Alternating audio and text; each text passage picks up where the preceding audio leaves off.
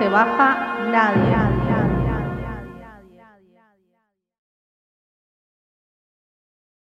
El privilegio de ser Robert Haas.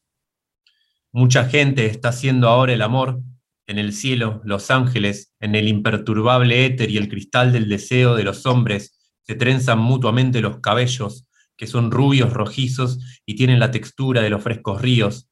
De tanto en tanto miran hacia abajo el trabajoso éxtasis, les deben parecer como aves sin plumas chapoteando en la cama encharcada, y luego una mujer que está por acabar le hace abrir los párpados a un hombre y le dice, mírame, y él la mira, o es el hombre quien descorre el telón en el teatro oscuras.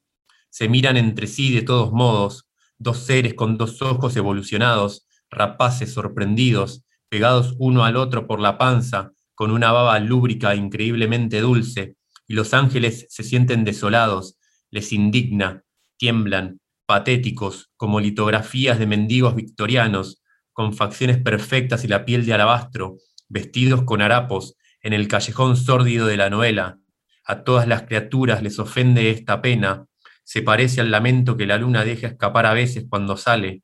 A los amantes les resulta especialmente intolerable, los llena de indecible tristeza, de tal forma que otra vez cierran los ojos y se vuelven a abrazar, y cada uno siente la singularidad mortal del cuerpo que durante una hora han alzado de la muerte con su magia, y un día, mientras corren al atardecer, ella le dice al hombre, me levanté tan triste esta mañana porque caí en la cuenta de que vos no podrías, por mucho que te ame, mi querido, curar mi soledad.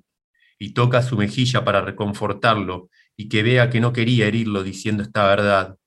Y el hombre no se siente precisamente herido, entiende que la vida tiene límites, que algunos mueren jóvenes, sus amores fracasan como sus ambiciones. Va corriendo a su lado y piensa en la tristeza que han logrado abortar con sus lamentos, cobijándose ambos con formas inventadas y antiguas de la gracia y torpe gratitud, listos para volver a estar solos o acaso insatisfechos, o a no ser más que buenos compañeros, como esas parejas en la playa que leen un artículo en alguna revista sobre la intimidad entre los sexos, y después se lo leen en voz alta entre sí, y a los inmensos analfabetos reconfortantes ángeles. Bueno, bienvenidos, bienvenidas y bienvenidos al segundo programa. De, Acá no se baja nadie, perdón, ¿el tercero? Yo me perdí. El tercero, vamos por el tercero. vamos por el tercero. Wow, Rami, eh, lo que acabas de leer, por favor. Hermoso. Tremendo, tremendo. Es de, mm, bueno, el, el autor es Robert Haas, es un poeta norteamericano. Eh, el privilegio de ser se llama y pagamos el crédito a eh, la traducción es de Ezequiel Seidenberg. Okay, oh, gran traductor Seidenberg. Así no quedamos sí, ¿sabes que... endeudados. Muy bien. Sabes que mientras lo leía, eh, aparte de bueno, terminar completamente conmovida, estaba pensando en ciertas palabras como acabar y como aborto que, se usan en el poema, que me llamaba la atención. Y se que, bueno, primero que sí, es de Seidenberg, claramente es una, es una traducción contemporánea. Y segundo, que me parece que eh, en lo que respecta a las traducciones está un poco esta política de, de dejar un poco de lado el neutro y empezar a, traducir más. Eh, eh, ¿cómo se llama? Rioplatensemente. Eh, digo, por el registro de palabras que usan en algunos momentos. No se le va la, lírica a ningún lado. Me parece que en ese sentido está súper está súper tremendo. Pero que usa este tipo de palabras como acabar, como aborto. Ahora no, no, se, me, no se me da. Creo que usa sí, también. Sí, decía acabar. Eh, aborto no, acabar dice, pero. Sí, habla del aborto de las soledades. Ah, puede eh, ser, claro. Eh, no, de que ella le dice la verdad. Claro. Eh, ah, mira, tenés razón, acá dice abortar con sus lamentos. Han logrado abortar con sus lamentos. Mira, qué, precisión. Em, sí, es un poco, pienso, ¿no? cuando, a ver, cuando uno traduce, lo escuché alguna vez, esto de que el texto lo, lo estás interviniendo y nunca de algún modo lo, lo vas a modificar y ya no va a ser el original nunca. Y está bueno esto que decís vos, de apropiarse también del, del poema y, y- y darse el lujo, el, el privilegio, ¿no? Justo hablando del privilegio de hacer llama el poema, de, de eso, de, de adaptarlo al lenguaje. Uno creo que, que puede quedar mucho mejor y le da una plasticidad, pienso, ¿no? Al poema, en, lugar de tratar de, de- de mantenerse con cierto lenguaje y que quede como encorsetado, ¿no? Eh, Sí. Yo Creo eso un poco, ¿no? Estoy leyendo a, Vis- a Vislava Simborska y nada, yo sé un poco de inglés y traduje dos poemas, ponele. Pero como hago clínica de obra con Dani Camosi, que Dani Camosi es una gran traductora, eh, todo el tiempo hablamos de las traducciones. Y, y, por ejemplo, hay poetas que en otra época escribían, qué sé yo, Emily, Emily Lowell o, o Emily Dickinson, que por ahí escribían con cierta, métrica y con cierta rima que a, la hora de traducir no lo puedes mantener. Eh, y, bueno, ¿no? Entonces ahí se juega también la, la intervención y la creación de un poema nuevo. Porque me parece que traducir es, crear también. Sí, eh, sí, es un poco inevitable, ¿no? Creo que tratar de mantenerlo bajo lo- los bajo el régimen de la estructura o del vocabulario y también que y las- la musicalidad es como una, una cosa muy ah, abrumante y le quita eso, le quita un poco de, de, de vida, ¿no? De, de- de energía al poema, que quizás puede cobrarla eh, en el lenguaje del, en la lengua ma- materna, ¿no? Del, que está traduciendo, sea, del país o del idioma al que se le esté traduciendo. Eh, me llamó la atención porque vos mar- marcaste esto de que justo aparecen palabras como que dice acabar o aborto y eh, algo que hacía este, este poeta era mezclar estos mundos, ¿no? Desde cosas muy mundanas, ¿no?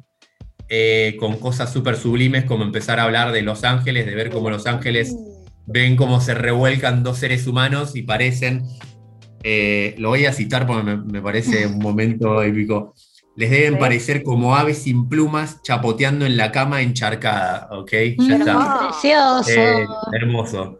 Entonces, eh, bueno, se caracterizaba un poco por, por tratar de abordar su poesía eh, de este modo, ¿no? Mezclando eh, lo sublime con, con lo cotidiano y buscando la precisión en, en- en los detalles y en la descripción. Eh, y siempre, por lo general, en su poesía buscaba, eh, estaba en una posición de, de- de observador él, ¿no? Eh, o sea, en una posición externa y raras veces se, se veía envuelto en, en la acción.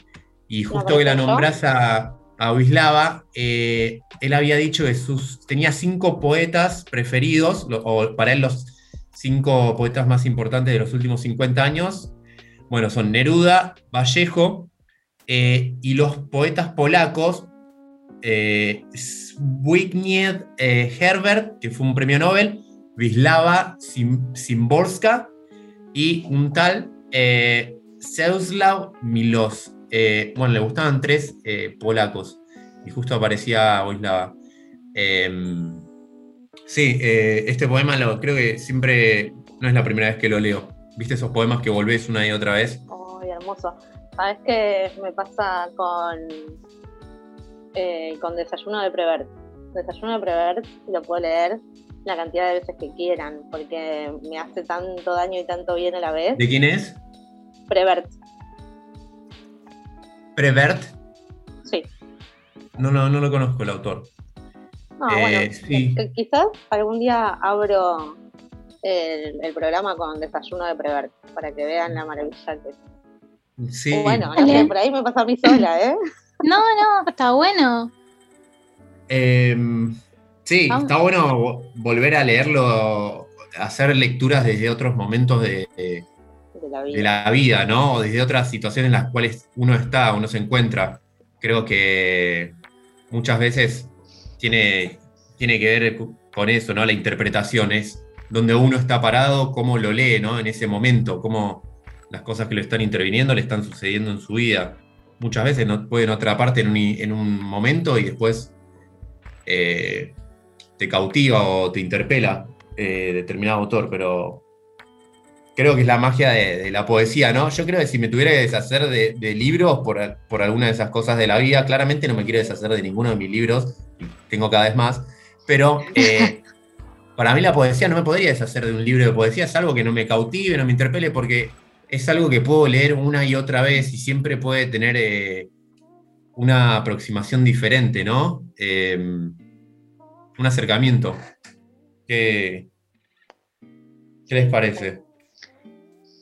Gaby, ¿vos tenés algún libro al que vuelvas, aunque no sea de poesía? ¿O algún texto o algo que...?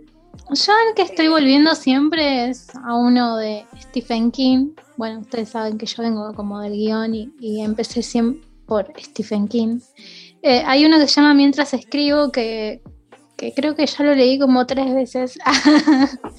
y es un libro al que vuelvo, porque toda la experiencia de él eh, se ve reflejada en sus libros y, y también cuando habla del proceso de escritura y demás, siento que, que un poco me interpela, ¿no? Entonces a, ese vuelvo bastante seguido a buscar.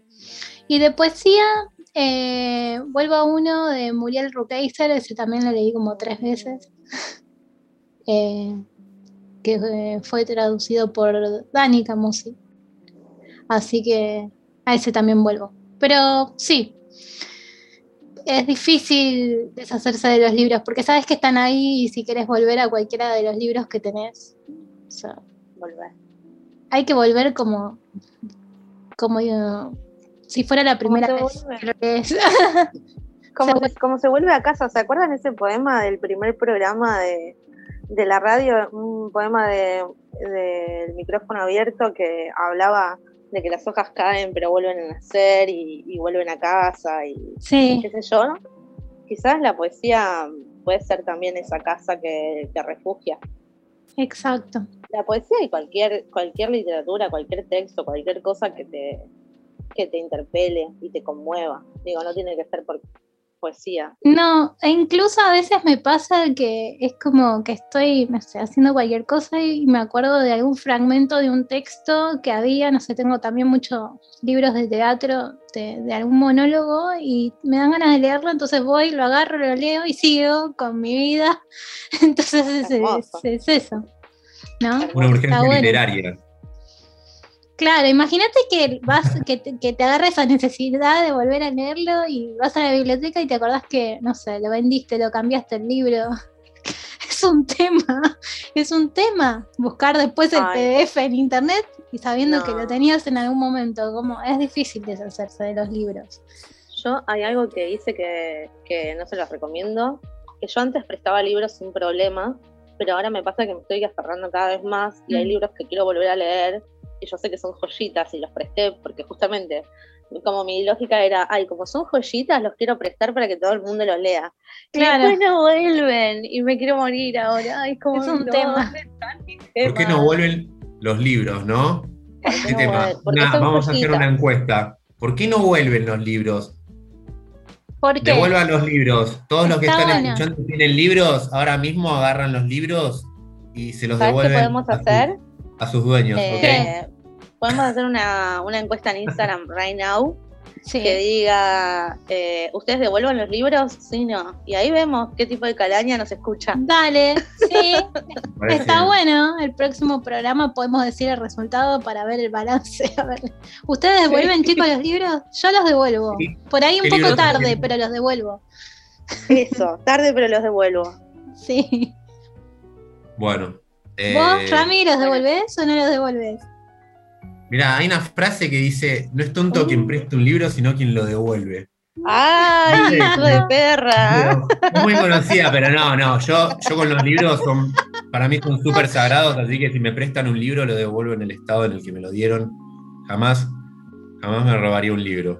A mí, ¿sabes No. que no me molesta el estado en que me lo devuelvan? De hecho, de hecho, si me lo devuelven manchado, qué sé yo, me da como, me da cierta seguridad de que lo leyeron y lo llevaron en su mochila y, y ese libro acompañó a la persona en algún momento. Como que no me importa el estado en el que, vuel- en el que vuelva, siempre que vuelva. Legible. Claro, imagínate si le faltan dos, cap- eh, dos capítulos, Dos si tienen allá. Eso es, no, o sea, que no falte ninguna parte del libro. Pero no Claro, importa si pero que- está doblado, manchado, manchado. resecado. Bueno, hablando de libros, ¿saben qué tengo? ¿Qué? Un flash poético. ¡Vamos! Hoy me toca a mí. Muy bien. Bueno, en, a ver. en este flash tenemos Baldío de la Tregua de Alat Saile, ediciones del Doc. Tenemos Rukeyser Sexton Rich, selección y traducción de Daniela Camosi, por Volkovics Ediciones. Pedir un deseo, prenderle fuego, cole- colección contemporánea de mujeres latinoamericanas, por Ediciones Continente. Colección de poesía trans y no binaria, de Puntos Suspensivos Ediciones. Filosofía y Poesía de María Zambrano, editorial del Fondo de Cultura Económica, y la querida Poesía no completa de Wislava Szymborska, de también editorial del Fondo de Cultura Económica. Recuerden que pueden buscar a los autores y a las editoriales en sus Instagram y que por eso las nombramos. Muy Buenísimo, bien. Cari. Buenísimo, gracias, Cari. No, un- un placer. Bueno, Bueno. creo que llegamos al primer corte. Sí, yo me voy a tener que retirar. Les pido disculpas, pero me voy. Ah, bueno, no para bueno. siempre, pero bueno. Esto es una el joda. barco. Esto es joda. Esto es no, joda. no, no, De no. acá no es- se le baja nadie, al final. eh, Claro, de acá no se baja que- nadie, no te podés. Me, me sonó el celular, tengo que ir a darme la vacuna del COVID, así que la Ah. segunda dosis, por suerte, chiques, la verdad estoy muy contenta de tener esa posibilidad.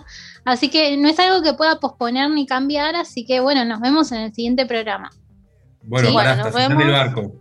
El saludo. barco. No, no, está No. yendo a salvar el país, compañero. No, estoy Está- yendo. Aguante, aguante ir a ponerse la vacuna y cuidarse. Sí, No, no, por eso estacionás y se baja. Y va la salud primero. Sí, la salud Sí. primero. Usen barbijos, bueno. mantengan distancias, límpiense con alcohol. lávense las manos. Todo, todo, todo. Y mientras tenemos que estar guardados, pasémoslo lo Nos mejor escuchan. posible. Nos escuchan. Las veces que quieran. Porque estamos en Spotify y en Numbarton. Y en YouTube. En YouTube también. Vamos todos. Bueno, chicos, Bueno. nos vemos. Chao. Nos vemos. Ahí. Hola, soy Denise Griffith y voy a leer un poema de mi libro Carencia. Te está mimando con música, a ella alguna vez la acariciaron con crímenes que ahora son sinfonías que ella te deletrea. Escuchan tu canción favorita mientras leen tus poemas favoritos en tu soledad favorita. Su visión está en sus manos, la fotografía es de tus ojos. Si llora, no la mires. Soñó que vos eras su cuerpo y ella era tu mejor poema. Te vio parecerte una pintura y correr como si ella fuese la lluvia. Difícil reconocer sinónimos de antónimos, cuando el cielo y el infierno son lo mismo. Vivir creyendo que vivimos para luego hacia el final tener un momento epifánico en el que veamos que solo nos vivieron. No puedo estar a solas con el texto, voces se desprenden del techo, lo contaminan, me confunden, lo malinterpreto. Gracias. Quise llevarte a recorrer mi pueblo, no para que conozcas las calles, la casa donde crecí o la escuela a la que fui. Quise que veas el barro que alguna vez tuvo la impresión de mi huella, donde abandoné una zapatilla para no quedarme atrapada. Quise que veas los árboles donde me hice juramentos de supervivencia, la calle larga y angosta que termina en el cementerio. Quise que veas cómo me mira mi gente, tienen que hacer foco unos segundos para darse cuenta de que soy yo y después me observan atentes, buscando en mi expresión alguna pista de lo que conocieron. Quise llevarte a pasear por las calles con números y que me agarres de la mano porque así voy más suelta, como un globo flotando, casi distraída. Y como a vos te enternece imaginarme de niña, yo puedo mostrarte dónde viven mis amigas y volver a querer esas casas donde jugamos para resistir contra la crueldad intratable de nuestras familias.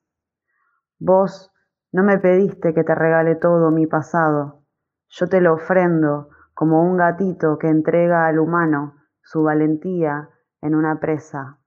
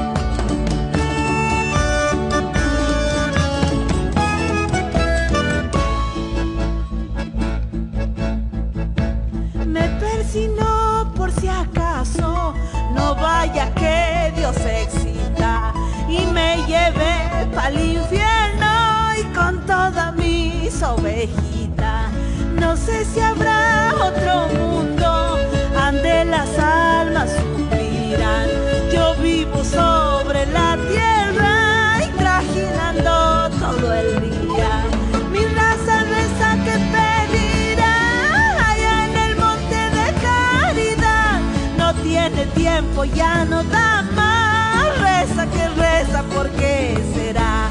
Valle sonoro de pedregal, piedra por piedra el viento va borrando huellas a mi dolor. Silencio puro en mi corazón, silencio puro en mi corazón.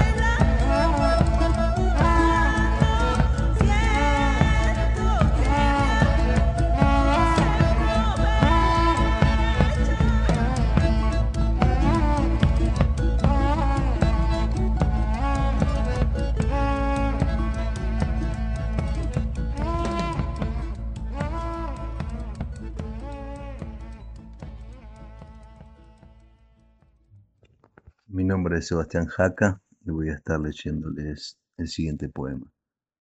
Pero ahí están los árboles. Qué astuto Dios hizo los astros para esconderse de todos. De cuánta maravilla he visto, presbicia es lo que me queda. Pero ahí están los árboles, enquillados en el mundo, aquí y allá por todos lados, árboles verdes y urgentes, Camino entre sábanas blancas sobre la arena y un fémur lustrado es mi único enemigo. Mis pies se hunden como si flotaran un sueño y como el cangrejo, cada paso que doy es de costado. Yo quería una casa blanca, un jardín con higuera, una cama sin espinas, una arenga de muertos al final del día. Pero el astuto Dios inventó los ojos y la ceguera. Por eso, de cuánta maravilla he visto, solo recuerdo el cáliz del cielo pero ahí están los árboles, enquillados en el mundo, aquí y allá por todos lados, árboles verdes y urgentes. Hola, soy Lucía Lascano, mercedina por adopción. Llevo horas mirando la inclinación de este cuarto donde mi cuerpo se niega a caer o a trepar en sentido inverso. Pero en todo caso, tampoco debe hacer ningún esfuerzo por quedarse suspendido, pensando en que no quiero que me admires de ninguna manera, porque si admiraras algo más que la columna que sostiene todo esto, un día también me odiarías por haber cambiado de forma, y no quiero que me odies. Ya ves, mi cuerpo logró saltar por la ventana directo al árbol. Creo que me estoy volviendo animal de cuatro patas, que nada, se arrastra, trepa, corre y finalmente vuela. El monte me llamaba. Los tréboles crecían bajo el pino en el fondo de casa. ¿Te acordás el aroma jazmín? Las mañanas, sauce, bajo ese pino estaba yo. Corría y corría con mi capa. Las abejas volaban. En el fondo había un laurel. La música en el monte me llamaba. Potrillo entre los sauces, fábrica, entre esos árboles, nubes, búhos, torcasas, entre hojarascas, tortuga, dragón, rígido, durmiente brisa obsidiana, con luz de luna, de arco el galpón, mis primos, calandrias, saltar entre verdes tranvías crisálidas, como crecen las plantas, niños, delfines o ranas, y mi tía, enjambre, jardín profano, y mi tía colgando sus sábanas, y mi tía colgando sus sábanas. Juan Pablo Hidalgo.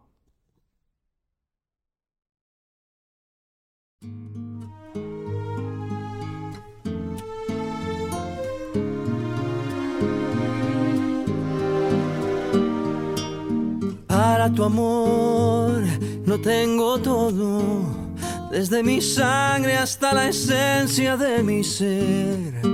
Y para tu amor, que es mi tesoro, tengo mi vida toda entera a tus pies. Y tengo también un corazón que se muere por dar amor y que no conoce el fin.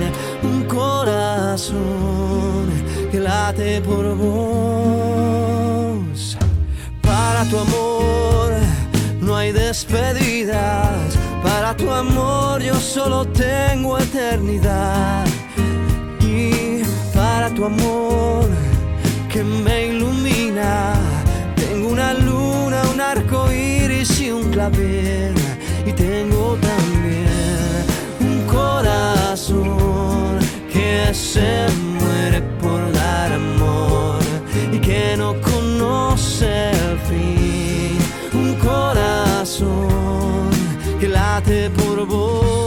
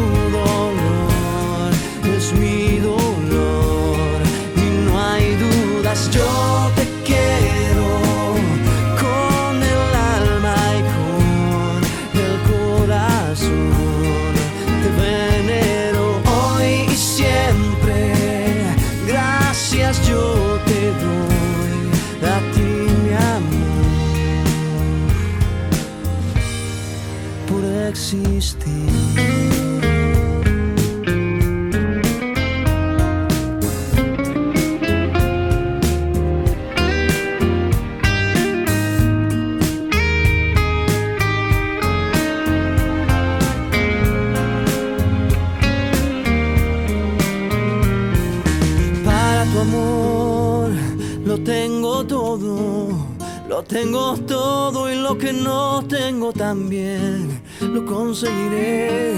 Para tu amor, que es mi tesoro, Tengo mi vida toda entera a tus pies y tengo también un corazón que se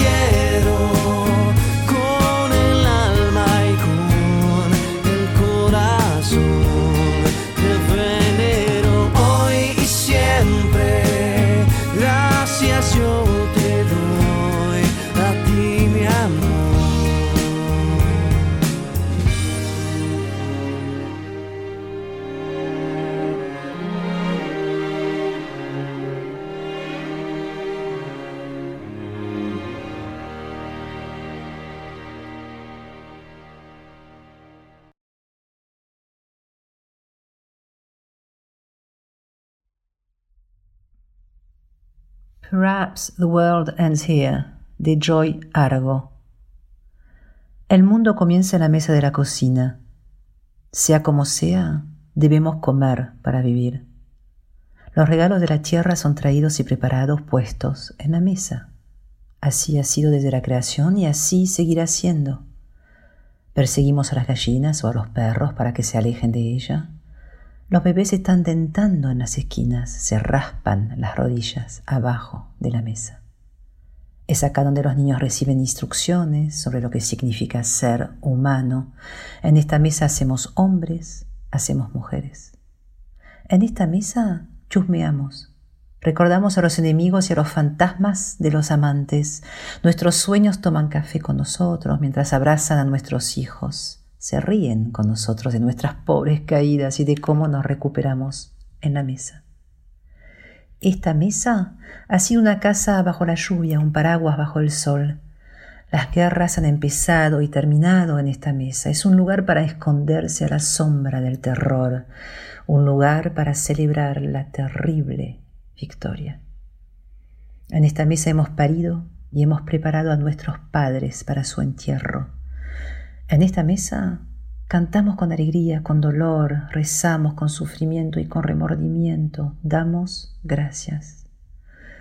Quizás el mundo se termine en la mesa de la cocina, mientras reímos y lloramos, comiendo el último bocado dulce.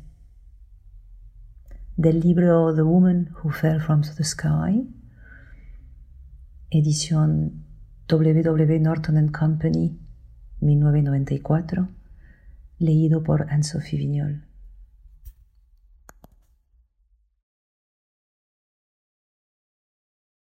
Hola, mi nombre es Facundo Podestá, vivo en Neuquén y voy a compartir un poema que se llama Jardín. Atravesar la reja y rozar la ligustrina. Lavanda y romero se cuelan. Es mi casa. En el imaginario febril de lo que era, de lo que era de ser, hay un árbol en el frente. Debe ser un gomero o algún sauce de los que no lloran. En la casa de mi abuelo era un jazmín magno.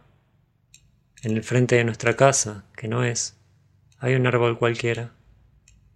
Aunque debe ser un ceibo porque el rojo se me desflora y me chorrea el piso de un patio embaldosado. Es tan importante, es tan vital este punto porque la reja y el árbol son todo lo que me atraviesa de esa vida que no tuvimos, que no sé si era una casa, una cabaña o un depto, si el patio era una terraza, si el árbol estaba en maceta, si el ligustro era de cantero. Si no, llegamos al invierno.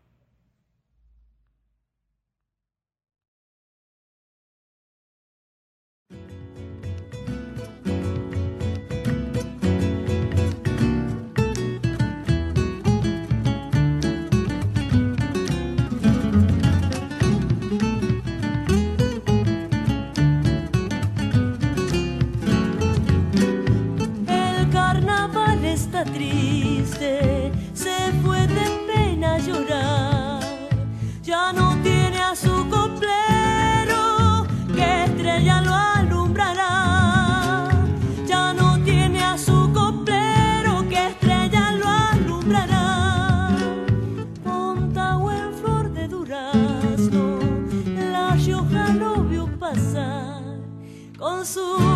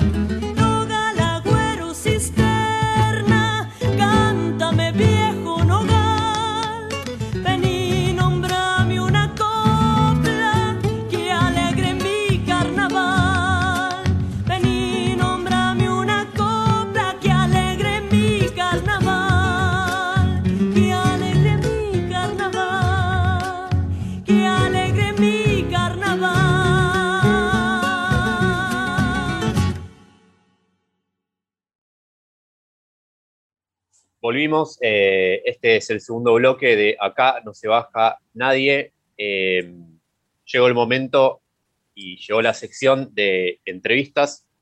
Hoy entrevistamos a Emilce Fernández. Ella forma parte del colectivo de poesía itinerante Ciclo Montserrat.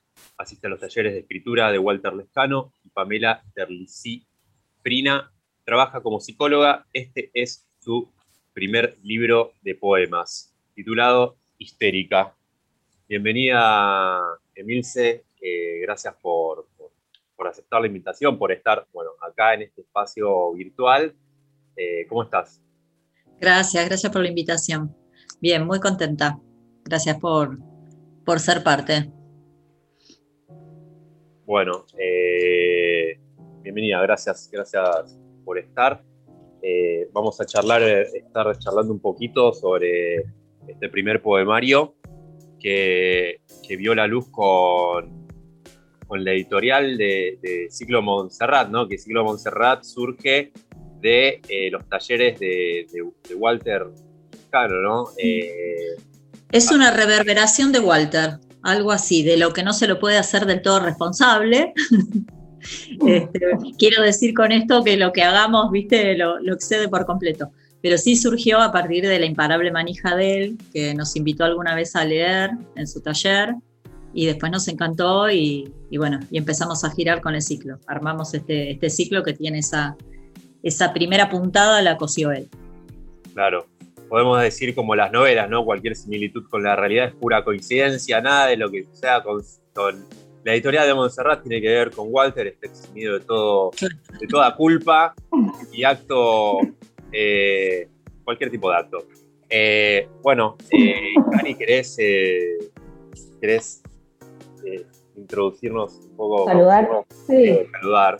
Eh, bueno, hola, no te saludé. Yo estaba ahí escuchando toda feliz. Hola, Cari. Oli. Eh, ¿Hace cuánto que, que- no sé si la palabra se existe, ¿no? Pero ¿hace cuánto forman el ciclo Montserrat? Eh, hace, tendría que hacer la cuenta, pero creo que son tres años.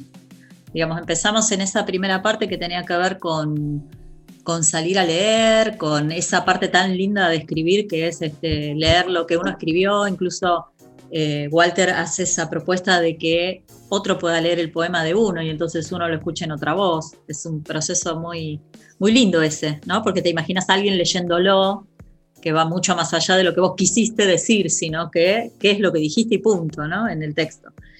Y, y así empezamos, después hicimos, hicimos unas plaquetas que se nos ocurrió este, presentar también, hasta ahí nos acompañó Walter, y después se nos ocurrió empezar a invitar a otras este, personas, conocimos otros grupos, hay un montón de ciclos por suerte y de grupos que, que sostienen la poesía.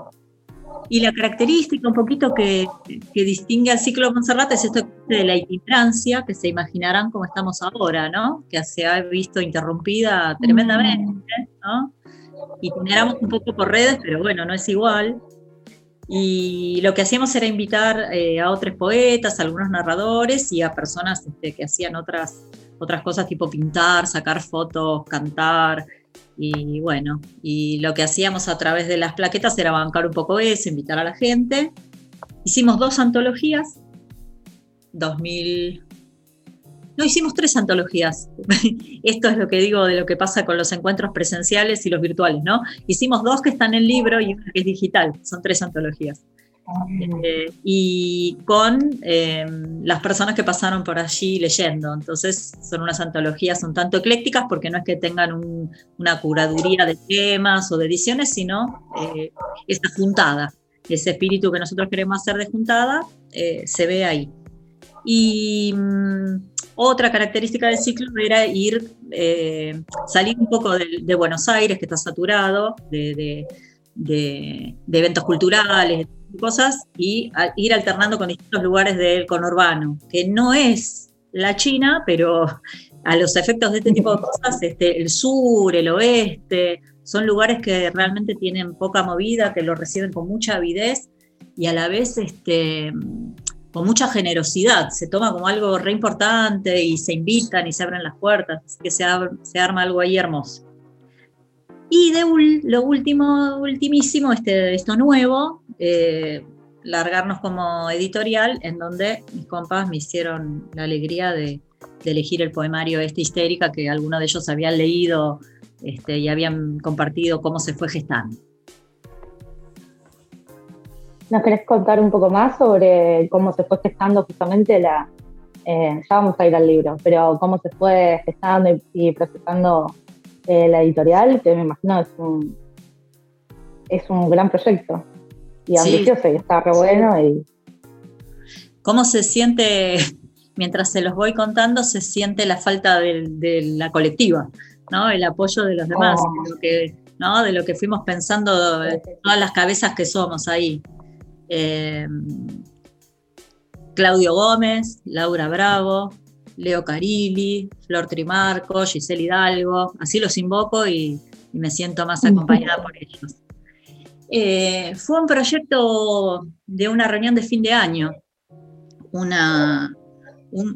deseo, un deseo que queríamos que se materializara. Este, algunos de los que lo iniciamos este, lo, lo, pudimos llevar adelante, es algo que es una empresa grande realmente, porque lleva, lleva deseo, lleva tiempo, lleva discusión, debate, eh, nos revoleamos con algo, eh, juntamos plata, eh, todo eso y de repente un libro, ¿no? Entonces es algo hermoso y arduo este, que, nos sirvió para fortalecer nuestros lazos y para lanzarnos a eso, en principio con una idea de autoedición y si podemos obtener algo más, veremos luego, cómo nos va con eso. Muy entusiasmados con estar ahí.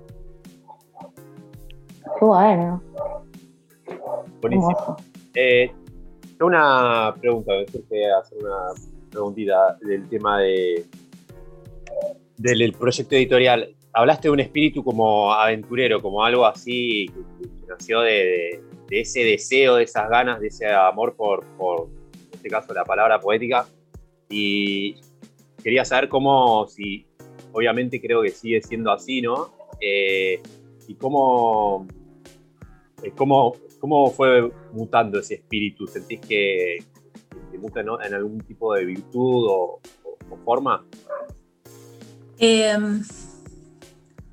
vos sabés que a veces cuando nosotros queremos pensar en cierta, en qué nos podría definir, ¿no? Porque pensamos esto de la itinerancia de, de primera, ¿no? Pensamos en estos encuentros este, festivos de amigos y de, y de compartir algo, ¿no? Eh, y no sé si hay ahí una, alguna línea que vaya hacia alguna estética en particular. Me parece que la estética es ese hacer. Eh, porque tiene que ver más con estar en acto, creo yo. Insisto en que estoy hablando en nombre de una colectiva, ¿no? Y no es sencillo. Pero tiene que ver más con eso, con ese compartir y poder dialogar con otros y buscar este, afinidades y entonces este, poetas interesados en la militancia, en la belleza, en, en las diversidades, en las luchas, en los temas que nos convocan actualmente. Con ese espíritu de compartida es como con lo que más creo que nos sentimos identificados. Y no hay por ahí una línea en ese sentido, si bien por supuesto tenemos nuestros gustos, pero no hay una línea ahí que podamos decir como estética de esto no, esto sí. Hay algo bastante ecléctico en eso. Eh, tratamos de que, de que ahí ha- haya la mayor diversidad de voces que nos sea posible. Por supuesto que tenemos este, límites y limitaciones, ¿no? Pero, pero por afinidades y por amistades es que vamos haciendo eh, los lazos, como hemos tenido la posibilidad de intercambiar con más poesía, por ahí con Arroyo Leyes, con Queridas Todas, con poetas de distintas provincias, eh, el Festival de Poesía de Rosario, digamos, todas la- las posibilidades de ir haciendo ahí lazo y amistad con la excusa de la poesía o la poesía como excusa para enlazar eso. Cari, Hermoso. Eh, yo ahora sí me quisiera adentrar en histérica. Eh, que bueno, nada, quería eh, preguntarte cómo fue eh, el proceso de escritura de histérica, cómo, cómo fue surgiendo, eh, cómo llegaste a... Histérica es un poemario que surgió con un primer poema, que es el de Ana, el de Crea, lea su neurótica, si lo leyeron por ahí. Este, porque tenía que ver con una lectura que iba a ser el ciclo eh, temática por el Día de la Mujer. Y yo venía escribiendo otras cosas eh, que tenían que ver con mi tarea de, ahí nombraban que soy psicóloga, mi tarea de escuchar niños, digamos, venía, venía en, esa, en esa línea, ¿no? De la problemática de los niños, especialmente con eh, los niños en intersección con los, aparatos de comunicación actuales, sus tablets y sus teléfonos. Entonces, en esta ocasión, que era para un 8 de marzo, eh, me resultaba muy difícil y desafiante pensar que podía escribir. Y entonces hice eso, digamos, me acerqué a qué era lo que podía decir eh, como mujer desde el oficio que conozco, para luego adentrarme en ese que no conocía tanto, que es el escribir, ¿no? Como saben que es este, este es mi primer poemario. Y la verdad, eh, digo que mm, eh, pobres de los que estudian mucho para escribir, me disculpo, pero yo ese poema, ese poema me fue dictado. Ese poema, yo tengo la convicción de que Ana ahí me agarró y me dijo, anota, anota que quiero decir esto, ¿no? Que la pregunta era, ¿qué hubiera pasado si Freud le hubiera creído? A esta, eh, aclaro que Ana es la primera paciente que da origen a, la práctica del psicoanálisis, ¿no? Una mujer que era denominada histérica, que tenía un montón de síntomas, la pasaba re mal, pobre Ana, eh, y gracias a esa, digamos, a lo que ella fue diciendo, surgen unos conceptos, eh, pero que hablan de fantasías, que no toman como a la letra lo que Ana venía diciendo. Es una fantasía, lo que Ana dice es una fantasía inconsciente, va para otro lado. Y bueno, se me ocurrió pensar qué hubiera pasado si, si quienes la escuchaban le hubieran creído. Y entonces ahí yo creo que funcionó el dictado. Ese poema fue el que tiró de todos los demás después. Este, después vinieron, este, pero, y tuvieron su trabajo y fueron más pensados, pero ese fue como, es esto. Yo creo que estaba, no sé, este, en dos horas en una trasnochada, fue una cosa así. fue como una especie de canalizar, muy extraña. Por eso pido mucha disculpa a la gente que labura tanto la palabra, porque sé que esa es una entrada posible, ¿no? Este, no es que no tenga trabajo, pero, pero en serio que sentí fuerte ese, ese atravesamiento de Ana en mi persona. Que un poco pasó así, ¿no? No sé, Rami, vos cómo lo sentís, pero a la hora de escribir, cuando hay algo que te atraviesa, eh, no, no, hay, no hay mucho más que explicar que, lo que nos estás contando. Mm. Y que ojalá llegue así, digamos, ¿no? Porque me parece que el encuentro es ese, que cuando, cuando sale em, con cierta autenticidad, el que lo recibe, o con cierta emoción, el que lo recibe quizá, si tenemos suerte, pueda percibir algo de eso o aportarle su vuelta, o, o esto, esto mismo, recibir algo así. Totalmente. Eh, Emil, se retomo sobre el tema de la escritura que dijiste eh, que Histérica primero eh, surgió con, el, con este primer poema que se llama Histriónica, que era la experiencia, esta primera experiencia de, psicoanálisis con esta paciente que no se la tomaba, no se la escuchaba en un espacio de escucha. y de ahí fue el tirón para todo el resto del libro, que fue como un fue algo frenético. Eh, y, te, te, pregunto, justamente, yo, mi idea de, escritura tiene que ver un poco con, con eso, con, retomar y, trabajar el, poema varias veces. Eh, pero bueno, me parece también válido esta, nueva forma, esa forma de, la que surge, ¿no? de la que surgió tu, poemario, ¿cómo, ¿cómo, lo viste? Narranos un poco cómo fue ese, proceso de escritura, esas, noches de escribir y escribir, sin, no sé, eso, darle rienda suelta a la, escritura de poesía. Sí, eso, eh, digamos, eso aplíquese a la experiencia del poema de Ana. Eh, porque después hubo algo un tanto más este, sesudo, pensado, eh, por momentos inhóspito, por momentos de estar mirando, yo escribo frente a la compu, hay gente que hace anotaciones, yo escribo en la compu, y, este, y por ahí estar mirando, mirando, mirando y no ver, lo que había escrito y no verlo, no entenderlo, hasta que de repente de alguna forma sí lo veía. Y lo más importante es en el retrabajo, en esto que vos decís, que yo coincido. Eh, por ahí primero era esto, la voz de los otros leyéndolo, la posibilidad de leerlo eh, frente a otras personas y ver las resonancias, los resoplidos, los aburrimientos, las euforias, las reacciones, las indiferencias, todo lo que puede pasar con lo que uno escriba. Em, y los aportes ¿no? de, de, las personas que participan. Pienso en ese sentido algo de la escritura como un acto colectivo. Eh, por más que escribimos solos y escribimos desde el lugar en el que vemos el mundo y de las cosas que nos interesan, nos conmueven o nos enojan, eh, me parece que es imposible porque eh, pensarlo en solitario, porque la finalidad de toda escritura es este, comunicar, es que a alguien le llegue, así sea dos personas, no importa. la finalidad del escribir, del comunicar, del hablar, me parece que es eso. Y el origen es colectivo, el lenguaje no es en solitario tampoco. Eh, entonces esos fueron los procesos este, por los que estuvo pasando. Algunos más sesudos, otros más leídos, otros más transpirados, otros más inspirados. Eh, los, em, y luego también hubo un trabajo más este, de detalle eh, que hice con, Pamela, que la nombraba ahí, con Pamela Terliciprina, de más ir al detalle de las palabras y de cómo se, cómo se decía lo que se estaba diciendo, que es quien escribió ese amorosísimo prólogo del, libro. Ella también este, metió, mano, metió mano a eso durante algún verano del año pasado, creo, y lo trabajamos juntas.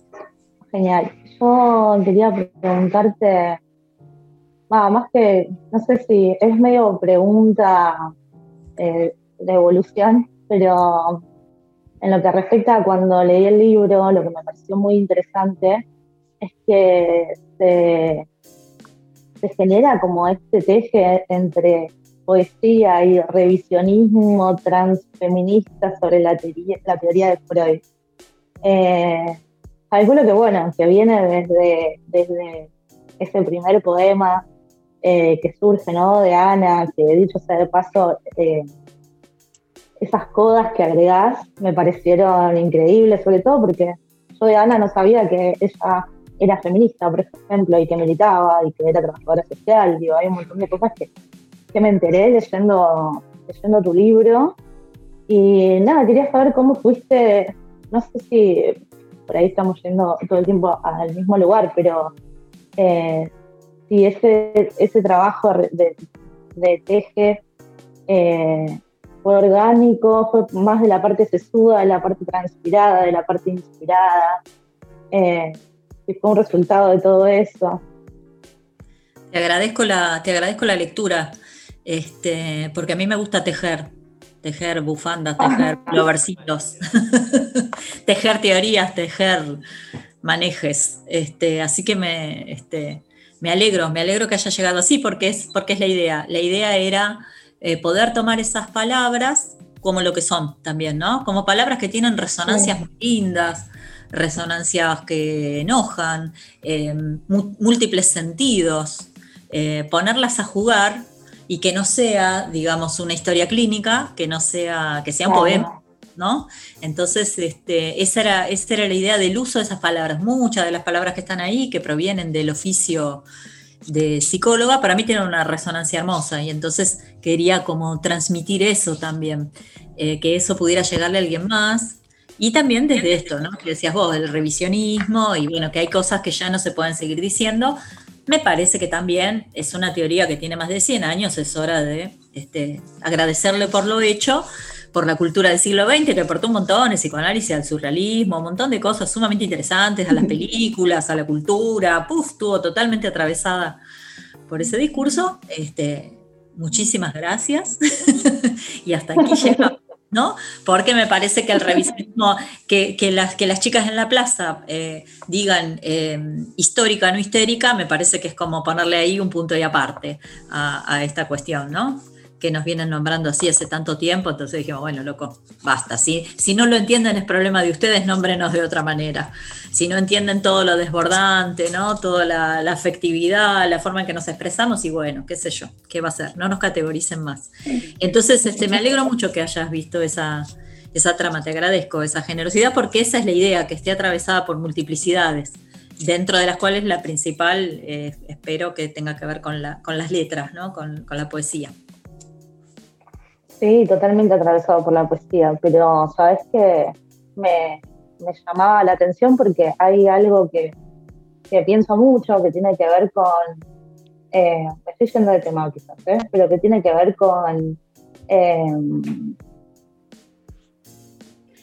con que, bueno, ya sabemos que dentro del feminismo hay variantes, por decirlo de alguna manera, y está como el feminismo de los privilegios, el feminismo blanco de clase media, y a mí me parece muy interesante que en tu poemario aparezca, eh, no sé si es eh, Transvestir Santos, eh, eh, el último poema, no lo voy a spoilear, pero el último poema me parece una maravilla.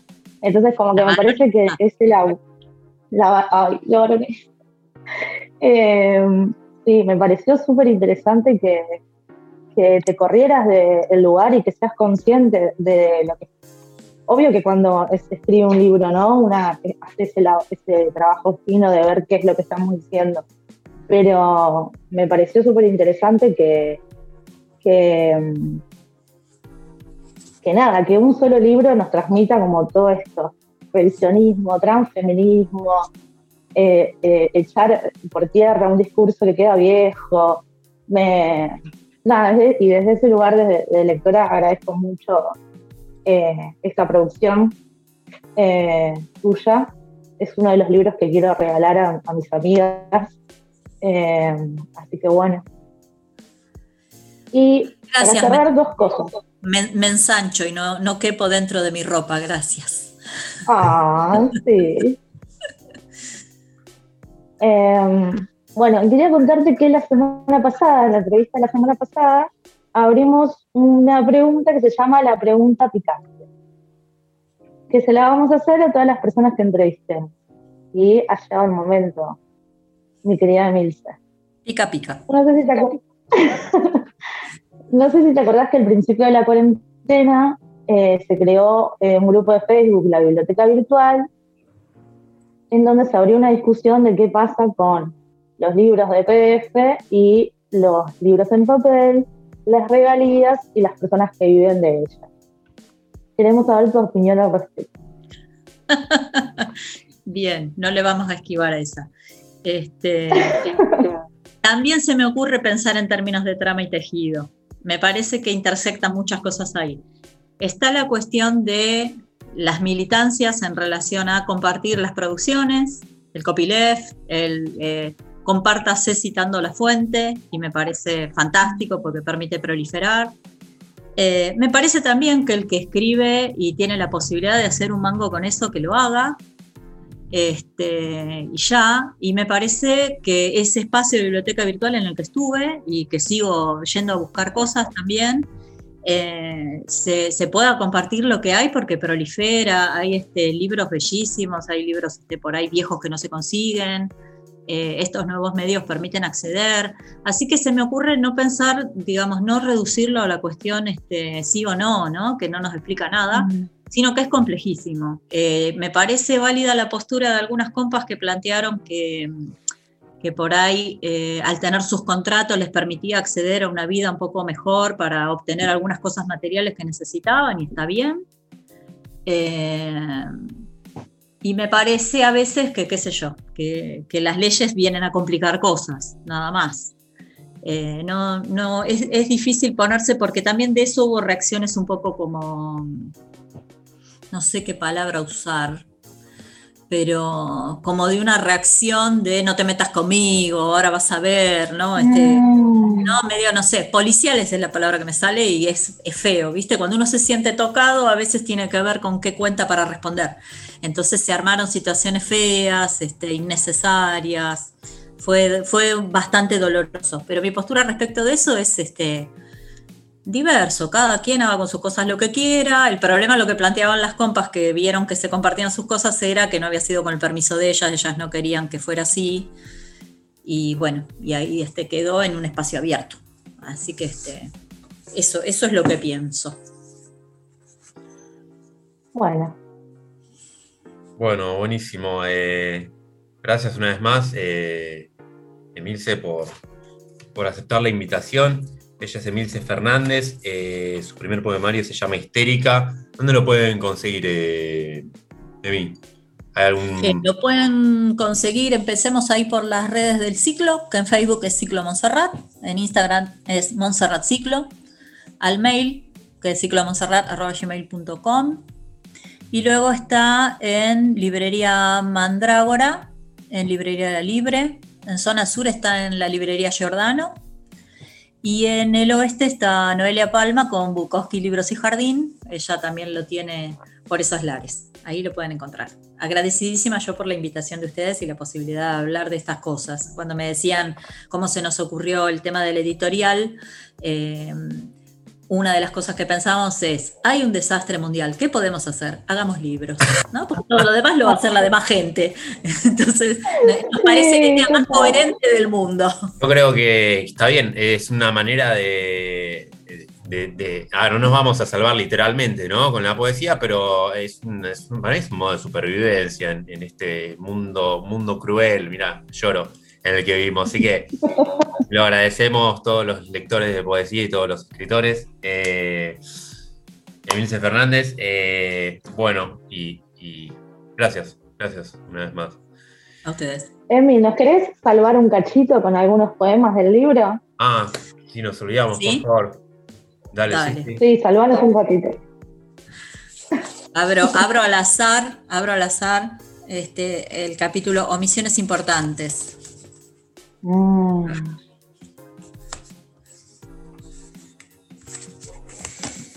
El poema 5, que dice, Epicrisis, ardor sensorial, aura y ausencia, vértigo y rubor, distracción recurrente, cefalea adolescentium, síntomas que anteponen, por no seguir las reglas, a solicitud de sus padres, los juegos de las niñas pubertas y sus muñecas.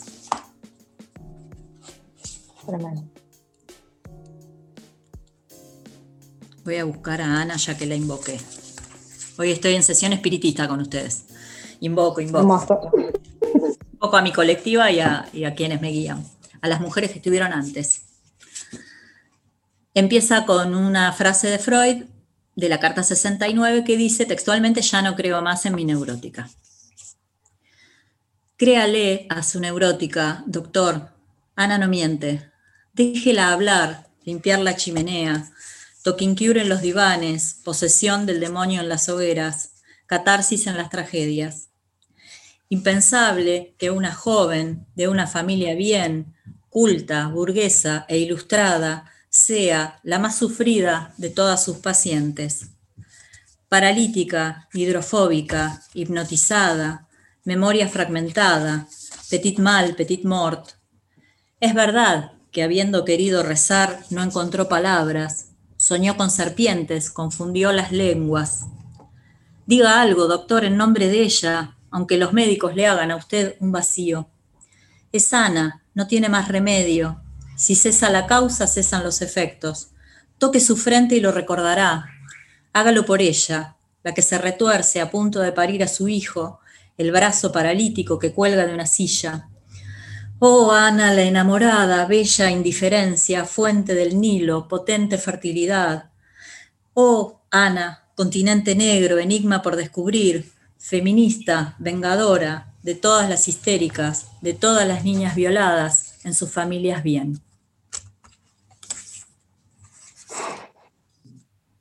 Estoy viendo la cara de Ramiro. Y sin comentarios, fuerte.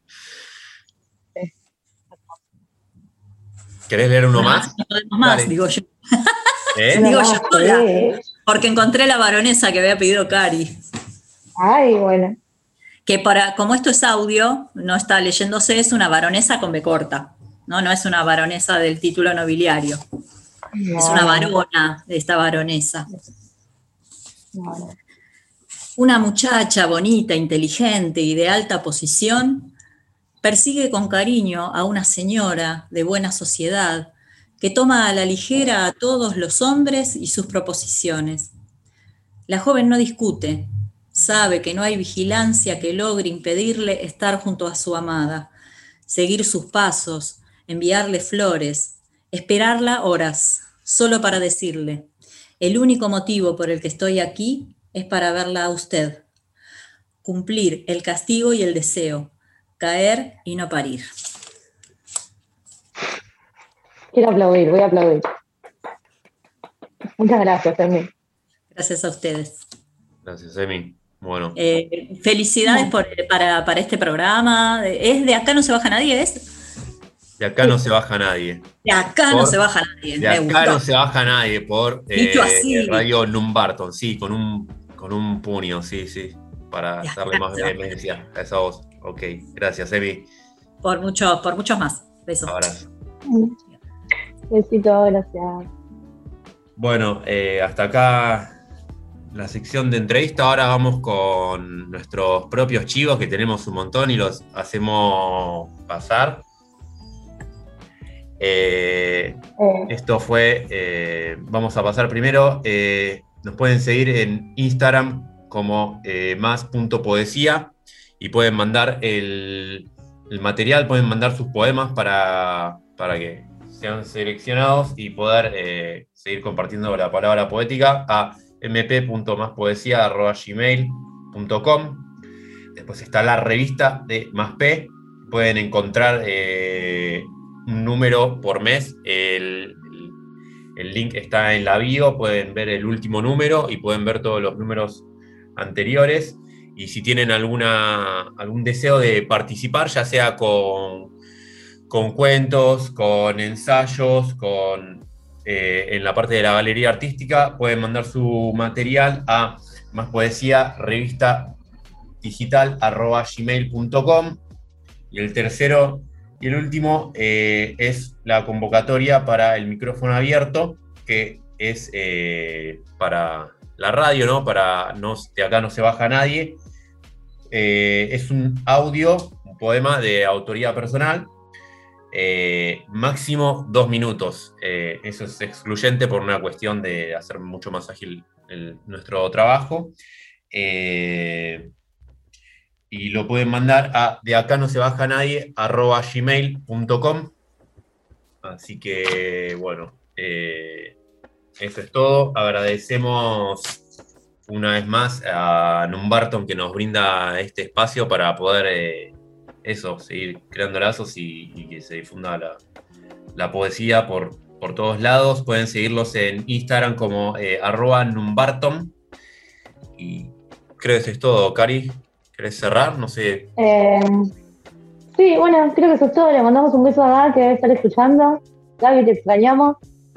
Eh, y bueno, sí, eso es todo. Entren a Numbarton para enterarse la programación completa, perdón, completa de, la radio, porque es una radio que recién empieza. Así que, ay, eh, me caí. Así que nada, entren a chusmear. eh, el perfil es una radio que pasa música de los 80-90. También tienen una revista. También eh, les pueden encontrar en Spotify. Así que busquen Numbarton, ponen Google, Numbarton y se dejan llevar por la magia. Me parece Anoten. que. Anoten lo de Google. Aprieten Google. Enter, enter the matrix. Ok. Ok. Bueno, Entonces, Bueno, eh, nada más. Otra vez tengo que hacer la agua fiesta que diga que se terminó. Es mi rol en este programa, Ramiro. La, la- la portadora de malas noticias, eh, Cari no, mentira, la, la adoramos. Eh, bueno, nos vamos. Eh, esto fue Bueno, acá. de no acá no se se baja. baja nadie. Nadie. Bueno, algún día lo haremos No. sincronizado. Chao. Sí, algún día. Chau. Besitos.